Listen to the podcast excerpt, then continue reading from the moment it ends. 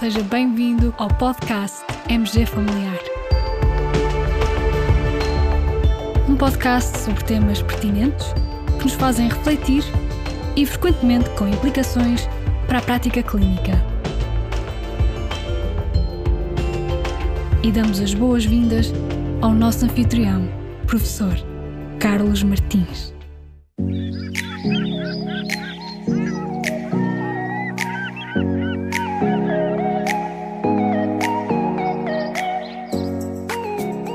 Das rubricas do portal MG Familiar mais apreciada pelos nossos colegas é o Médicos Portugueses pelo Mundo. E hoje temos um médico português pelo mundo, ou melhor, uma médica portuguesa pelo mundo, como convidada e, portanto, um episódio muito especial para vós. Caros colegas, tenho comigo a nossa colega médica de família, Ana Catarina Lopes, que trabalha na Dinamarca. Olá, Ana, bem-vinda a este episódio do nosso podcast e obrigado por ter aceito o convite. Olá, professor Carlos Martins, e olá a todos. E sou eu que agradeço pelo convite. Ana, já disse aqui que estás a trabalhar na Dinamarca. Podes, por favor, partilhar com os nossos ouvintes o teu percurso até chegar à Dinamarca, onde estudaste, onde fizeste o teu curso de medicina e também o teu internato de medicina geral e familiar? Então, eu terminei o meu curso de medicina que foi feito na Universidade de Medicina da Universidade de Lisboa em 2007. Em janeiro de 2008 iniciei o internato do ano comum no Hospital Distrital de Viseu, de onde sou proveniente, e terminei a minha valência de Medicina Geral e Familiar na Unidade de Saúde Familiar de Grão Vasco. E era nessa altura que eu tinha que escolher a especialidade. Já tinha saído o resultado do exame de acesso à especialidade e eu estava em dúvida porque a minha nota não tinha sido a, a que eu desejava, o meu sonho prendia-se mais nessa altura com a pediatria e eu tinha que escolher ou ia para a pediatria na Ilha da Madeira ou ficava no continente e podia eu própria criar a minha família e escolher a medicina geral e familiar que me permitia ter acesso a crianças, a grávidas e às suas famílias que também despertavam um enorme interesse. E então decidi enverdar pela medicina geral e familiar na Unidade de Saúde de São Domingos, em Santarém, onde fiz o meu internato, onde tive uma orientadora fantástica, a quem agradeço desde já. E quando terminei a especialidade, tive aquele período de cinco meses em que tinha que esperar pelo curso e fui colocada numa extensão do Centro de Saúde da Chamusca, a extensão da carregueira, que era uma extensão essencialmente rural, onde só existia uma médica recém-formada, uma enfermeira e uma. Tu? Que era eu. uma assistente técnica.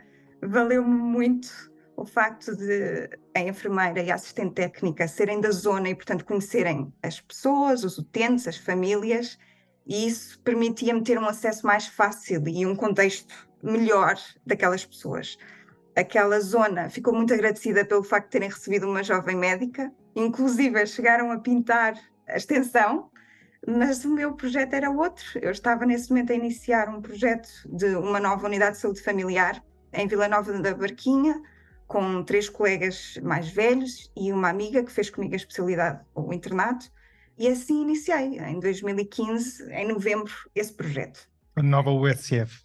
Na nova USF. Só que a USF continuou com o mesmo contexto do centro de saúde, portanto, tinha uma base, mas depois tinha três extensões, sendo que uma delas ficava a um quilómetro de distância, mas ainda assim os médicos tinham que se deslocar e isso fazia com que as pessoas perdessem muito tempo. Em deslocações, os utentes não estavam contentes, os políticos na altura não estavam contentes porque havia uma grande pressão para encerrar as extensões e concentrar recursos para otimizar as nossas funções. No final desses dois anos, eu sentia muito pressionada, tinha muito pouco tempo para estar com a família, havia uma grande pressão para passarmos de modelo A a modelo B, então prendíamos-nos muito aos indicadores e eu sentia que estava mais concentrada em indicadores do que propriamente na medicina mesmo e, e em tratar doentes e sentia-me desmotivada.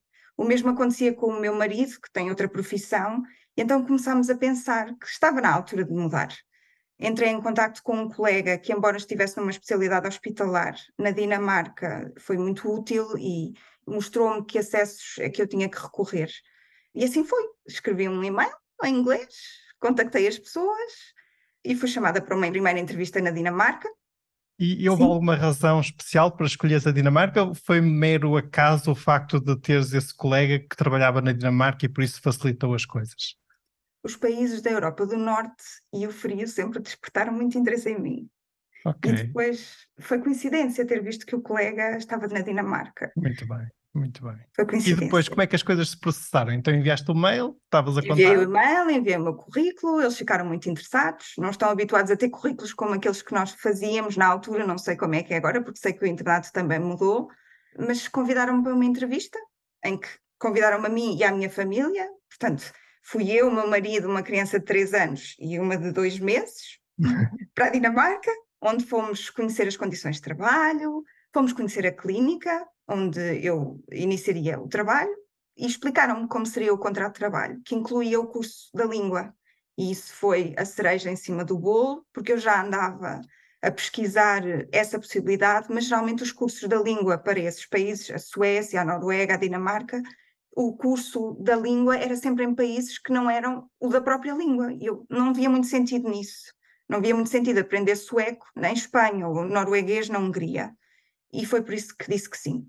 E assim foi. O meu marido, entretanto, também encontrou rapidamente emprego. Ele foi primeiro que eu, em novembro do mesmo ano, e eu, em janeiro, peguei duas crianças no avião e lá fui eu, para a Dinamarca. Muito bem. E quando chegaste, começaste, imagino, pelo curso? Iniciei o curso. O curso foi um curso intensivo que incluía o meu horário de trabalho, mas em vez de ir trabalhar numa clínica, ia para um hospital onde tinha professores dinamarqueses e era o dia todo a aprender dinamarquês e a fazer tarefas. Quanto tempo durou esse curso? Este curso no total durou 14 meses, mas a parte intensiva do curso foram 3 meses. Ao fim de 3 meses, iniciei periodicamente dias em que ia trabalhar para a clínica. Portanto, no dia 1 de maio de 2016 foi o meu primeiro dia de trabalho. Muito bem, muito bem. E foi fácil a aprendizagem do dinamarquês? Não. Não? Hoje em dia, no teu dia a dia de trabalho, fazes mais consultas em dinamarquês ou inglês? Eu posso dizer que faço praticamente exclusivamente consultas em dinamarquês. Mas como estou numa zona balnear, especialmente nas épocas altas, temos imensos turistas, holandeses, suecos e muitos alemães, e portanto faço muitas consultas em inglês e algumas vezes em espanhol. Portanto, chega a haver dias em que eu falo quatro línguas. Muito interessante. Portanto, há quanto tempo é que estás a trabalhar agora na Dinamarca como médica é, de família? Vou iniciar em janeiro os meus oito anos. Vou fazer os meus oito anos. Oito anos. Hum. Neste momento, quem fala melhor dinamarquês? Os teus filhos ou tu e o teu marido? As minhas filhas, sem dúvida. Imagino que sim, não é? Com a idade que foram, tiveram uma facilidade enorme de aprendizagem. E em que local em concreto é que estás a trabalhar? Então, eu estou a trabalhar no sul da península da Dinamarca. A Dinamarca é constituída por uma península e muitas ilhas. Eu estou na península no sul, numa pequena cidade com cerca de 5.500 habitantes, Skavik, a meia hora da fronteira. Podes repetir o nome da cidade, por favor? Skavik. ok, muito bem. E eh, explica lá, que dimensão tem a unidade de saúde em que trabalhas? Tens uma lista de utentes? Ser médica de família na Dinamarca é diferente ou semelhante a ser médica de família em Portugal? Tem semelhanças e tem diferenças. Os médicos de família na Dinamarca estão organizados em, posso dizer, empresas ou cooperativas em que se juntam, tornam-se sócios e compram uma carteira de clientes. E esses clientes são os utentes. Portanto, eu não tenho um fecheiro só meu, eu partilho um fecheiro com outro colega dinamarquês. Temos cerca de 3.800 utentes. Mas no restante, eu diria que é igual. A única diferença que eu acho é que o médico de família em Portugal é um médico que se concentra muito na prevenção, o que é excelente, e os dinamarqueses são mais interventivos também fazem prevenção. Mais interventivos em que sentido? Mais medicina, digamos, de pessoas que estão doentes, é isso? Sim, sim, sim. É que pessoas que necessitam mesmo de cuidados médicos. Sim, eu estou a uma hora do hospital mais próximo e, portanto, eu tenho que ser mais interventiva, mas isso também é facilitado porque tenho uma equipa na comunidade de enfermagem e de assistentes auxiliares a quem eu posso recorrer sempre que necessito e que vão fazer uma visita e que me observam o doente, dão-me parâmetros clínicos e eu a partir daí posso tomar decisões. Tenho um laboratório que funciona na minha clínica, portanto eu peço análises hoje e tenho análise, o resultado amanhã. Portanto, permite-me nesse sentido ser mais interventiva. Se eu tiver uma pequena, uma pequena fratura de um dedo, o doente vem a mim, não vai para a urgência do hospital. Sentes que praticas mais atos clínicos do que enquanto médica de família em Portugal? Atos clínicos curativos, uma maior diversidade ou nem por isso? Ou é igual? Não, sinto que pratico uma medicina mais clínica, sim. E era isso que eu sentia falta, porque eu sentia que estava muito focada em indicadores, em verificar se a tensão estava ou se não estava controlada, se a hemoglobina estava ou não estava controlada, mas focava muito nisso. Aqui é uma medicina muito mais abrangente. A respeito de indicadores, no teu dia a dia, no teu trabalho, também tens que te preocupar com indicadores de desempenho? Tens algum tipo de avaliação? Como é que é efetuada essa avaliação? Somos avaliados em termos de qualidade, sim, mas não com a mesma pressão que existe em Portugal como é que eu ia te explicar? O meu trabalho é pago por aquilo que eu faço, não? eu não tenho um ordenado fixo como em Portugal e, portanto, o Estado paga-me uma quantia mínima por utente e a partir daí, quando o utente acede à minha consulta, tudo aquilo que eu realizo no processo do ato clínico, a observação do doente, o pedido de exames complementares de diagnóstico, tudo isso existe tabulado e eu sou paga por isso. Portanto, eu não tenho essa pressão dos indicadores, mas sim tenho uma entidade do Estado que controla a minha qualidade clínica e que verifica, por exemplo, a minha prescrição de benzodiazepinas ou de opioides, nesse sentido, sim. E depois os colegas organizam-se em grupos a cada três meses, em que recolhem a estatística da sua clínica e comparam com os outros e veem, através da partilha de experiências, como é que podem melhorar os indicadores nesse sentido. Para ti que tiveste a experiência dos indicadores de uma USF aqui em Portugal e que agora tens esta experiência na Dinamarca, que modelo é que tu achas que faz mais sentido? Ui, uma pergunta difícil, porque são formas de funcionamento do sistema muito diferentes. Hum, eu percebo o contexto português, mas eu senti que estava muito presa a isso. E nesse sentido não acho que seja positivo, porque a medicina geral e familiar não são só aqueles indicadores. Portanto, tenho dificuldade em dizer o que é que é melhor. São dois sistemas diferentes, mas acho que podiam aprender um com o outro. Muito interessante. E em termos de remuneração, existe muita diferença em relação à remuneração do médico de família em Portugal? Existe precisamente por aquilo que eu expliquei há pouco. A minha remuneração é totalmente dependente daquilo que eu faço. Mas é, superior, significativamente superior ou idêntica em termos, digamos, de valor? É, é significativamente superior, sim. Não vou dizer que não. Mas depende muito não só de mim, mas das pessoas que trabalham comigo. Porque eu sou uma gestora, tenho trabalhadores, colaboradores, uhum. a quem também tenho que pagar ordenados.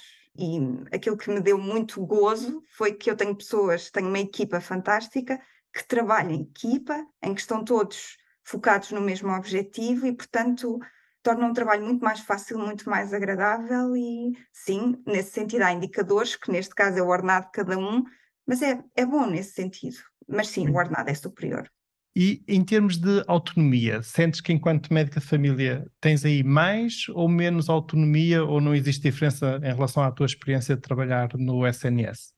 Tenho muita autonomia, é subentendido que eu tenho essa autonomia, mas tenho um acesso mais fácil no contacto com os colegas dos cuidados secundários. Praticamente todos os dias surgem dúvidas, como surgiriam aí, e eu pego no telefone e em dois minutos estou a falar com um colega daquela especialidade hospitalar que, que me ajuda. E isso é. dá-me muita segurança. É-me claro. exigir autonomia, mas dá-me essa segurança. Tenho sempre a quem recorrer. Muito interessante.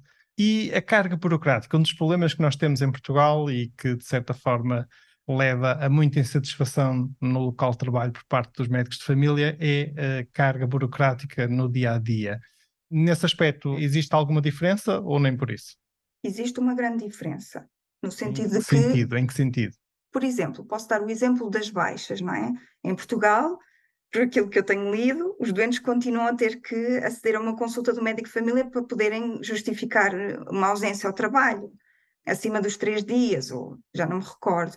Aqui não. O médico de família não põe ninguém de baixa. É o próprio utente ou a entidade laboral que coloca o utente de baixa. E depois o utente tem oito semanas até regressar ao trabalho, se for uma baixa prolongada, para se dirigir ao seu médico de família, que então vai avaliar a situação e vai investigar porque é que a pessoa precisa de estar de baixa e ajudá-lo nesse sentido. Portanto, eu acho que nesse aspecto a carga burocrática é maior. É maior? É maior em Portugal, é maior em Portugal. E menor aí na Dinamarca. Partilha com os nossos colegas como é um teu dia de trabalho normal, se fizeres o favor. Acho que também é uma forma interessante de nós tentarmos imaginar o teu dia de trabalho normal. O meu dia de trabalho normal inicia-se habitualmente por volta das sete e meia da manhã. Eu dirijo-me à clínica e começo logo por verificar todas as correspondências que chegaram do exterior. E neste sentido, são os resultados dos exames clínicos que eu pedi, notas de alta do hospital, correspondência das enfermeiras da comunidade quando estão preocupadas com algum utente que foram avaliar nessa noite e também a correspondência dos colegas que estão de apoio, quando as clínicas estão fechadas, que cada vez que veem um doente ou que estão em contato com um doente, enviam uma correspondência para o médico de família a contar o sucedido. Portanto, eu tenho que avaliar isso logo de manhã. E isso faço nessa meia hora, em conjunto com o meu colega que trabalha comigo. Ok, e nessa avaliação vais tomando decisões? Ou vou tomando decisões, vou, se, sim, se são exames clínicos, se não fui eu que os pedi, coloco-os na caixa do correio, digamos assim, do colega. Notas da alta de doentes, sim, sim. Okay. Estou a tomar decisões clínicas e respondo aos e-mails que os doentes, entretanto, também nos escreveram. Muito bem, muito interessante. E depois, numa fase seguinte, depois dessa fase do dia? Inicio as minhas consultas às 8 da manhã, os períodos de consulta são 10 minutos, mas é variável consoante o tipo de consulta. Eu posso escolher se quero dar 10 minutos ou 20 minutos a um utente. Tenho consulta de adulto, consulta de criança, consulta de grávida, consulta da mulher e consulta de urgência para o colega que está de urgência nesse período, digamos assim. Urgência, eh, situações agudas. E não é difícil fazer uma consulta de medicina familiar apenas em 10 minutos? É desafiante. ok. Mas uh, aquilo que eu posso fazer é dizer: vejo que tem uma agenda com vários problemas que gostaria de ver uh, discutidos, penso que devemos marcar uma consulta num outro dia para discutirmos o resto dos problemas. Ok, e vais fazendo dessa forma essa gestão. Mas também Sim. tens a liberdade, se necessário, de alocar um período de consulta maior para determinado paciente que necessite, ou não? Sim, por exemplo, doentes que eu considero que são mais frágeis ou que têm um problema psicológico, um problema de ansiedade, um problema de pressão que exige um tempo maior de consulta, sou eu que determino que quero uma consulta de meia hora para aquele doente. Ou se quiser fazer uma excisão de um nevos que me parece suspeito, aloco 30 minutos na minha sala de, de cuidados. Ok. Nesse sentido. E então esse período de consultas vai decorrendo ao longo do dia até que horas? Eu tenho duas pausas durante o dia, uma pausa à meia da manhã de 20 minutos, uma pausa de almoço de meia hora. As minhas consultas terminam às três da tarde e a hora seguinte, ou a meia hora seguinte, será para terminar notas clínicas, enviar correspondência e faz parte também gerir a clínica. Muito bem. E normalmente o teu dia de trabalho termina a que horas? Quatro, quatro e meia no máximo. Ok. Muito bem, e a partir daí estás disponível para as tuas filhas, para a família? Sim, e foi esse o motivo pelo qual eu vim para aqui, para poder ter tempo com a minha família. Muito interessante. Além da prática clínica, também estás envolvida em atividades de formação ou investigação? Eh, eu sou orientadora de internato, do equivalente ao ano comum e de especialidade. Não faço investigação, mas participo em questionários ou estudos que venham da Universidade de Odense, que tem um departamento de investigação de medicina geral e familiar. Muito Sim. bem, também é interessante nesse aspecto. Em relação então ao equilíbrio da tua vida pessoal versus trabalho, consideras que tens um equilíbrio satisfatório? Consideras que tens uma boa qualidade de vida ao ponto de, no fundo, compensar a distância da tua terra natal, da tua família, dos teus amigos? Uh, sim, eu venho para casa mais tranquila do que em Portugal. Tenho mais tempo para estar com as minhas filhas e com o meu marido.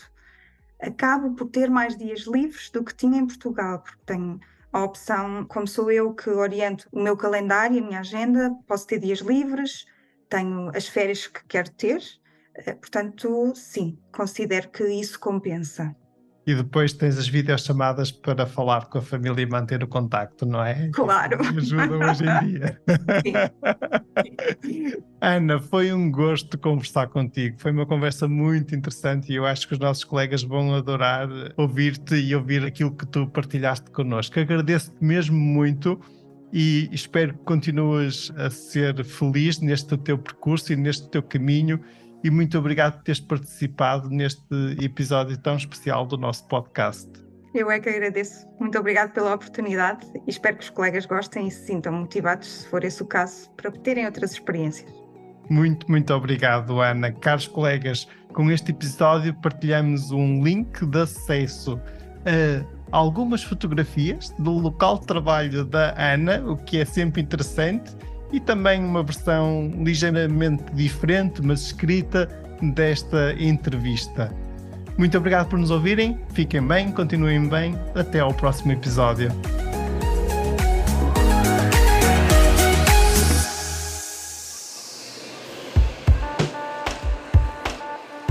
E terminamos assim esta edição do podcast MG Familiar. Muito obrigada por nos ouvir desejar completar a sua leitura, muitos dos conteúdos abordados neste podcast estão disponíveis em www.mgfamiliar.net. Até ao próximo episódio.